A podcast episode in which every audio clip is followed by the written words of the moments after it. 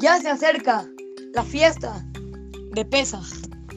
En Pesach, nosotros contamos la Hadá y nos alargamos durante una gran parte de la noche, platicando lo que pasó en Misraim y cómo Hashem nos sacó y cómo castigó a los Misraim, a los egipcios.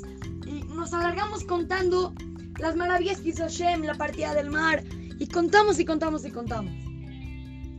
Ocurrió una vez que habían cinco jajamim que estaban en Beneberak y estaban estudiando todo lo que pasó.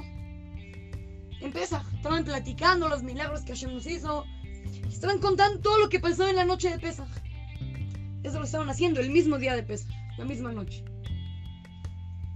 Era tanta su emoción, su entrega hacia este estudio, les encantó tanto que no se dieron cuenta y que creen. Estuvieron toda la noche platicando sobre lo que pasó. Pero ellos tampoco se dieron cuenta que había pasado toda la noche.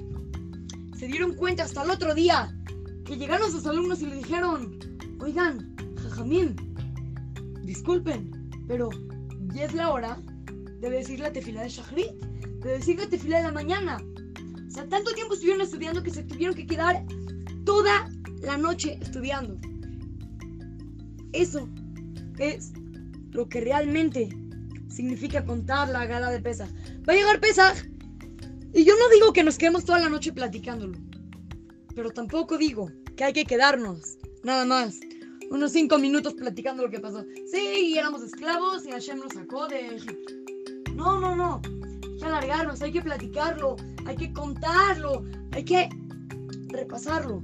Pregúntenle niños a sus papás que les cuenten profundamente cómo fue la salida de Egipto. Así es que, lo saluda su querido amigo Shimon Romano para Try to Go Kids, Talmud Torah, Montes.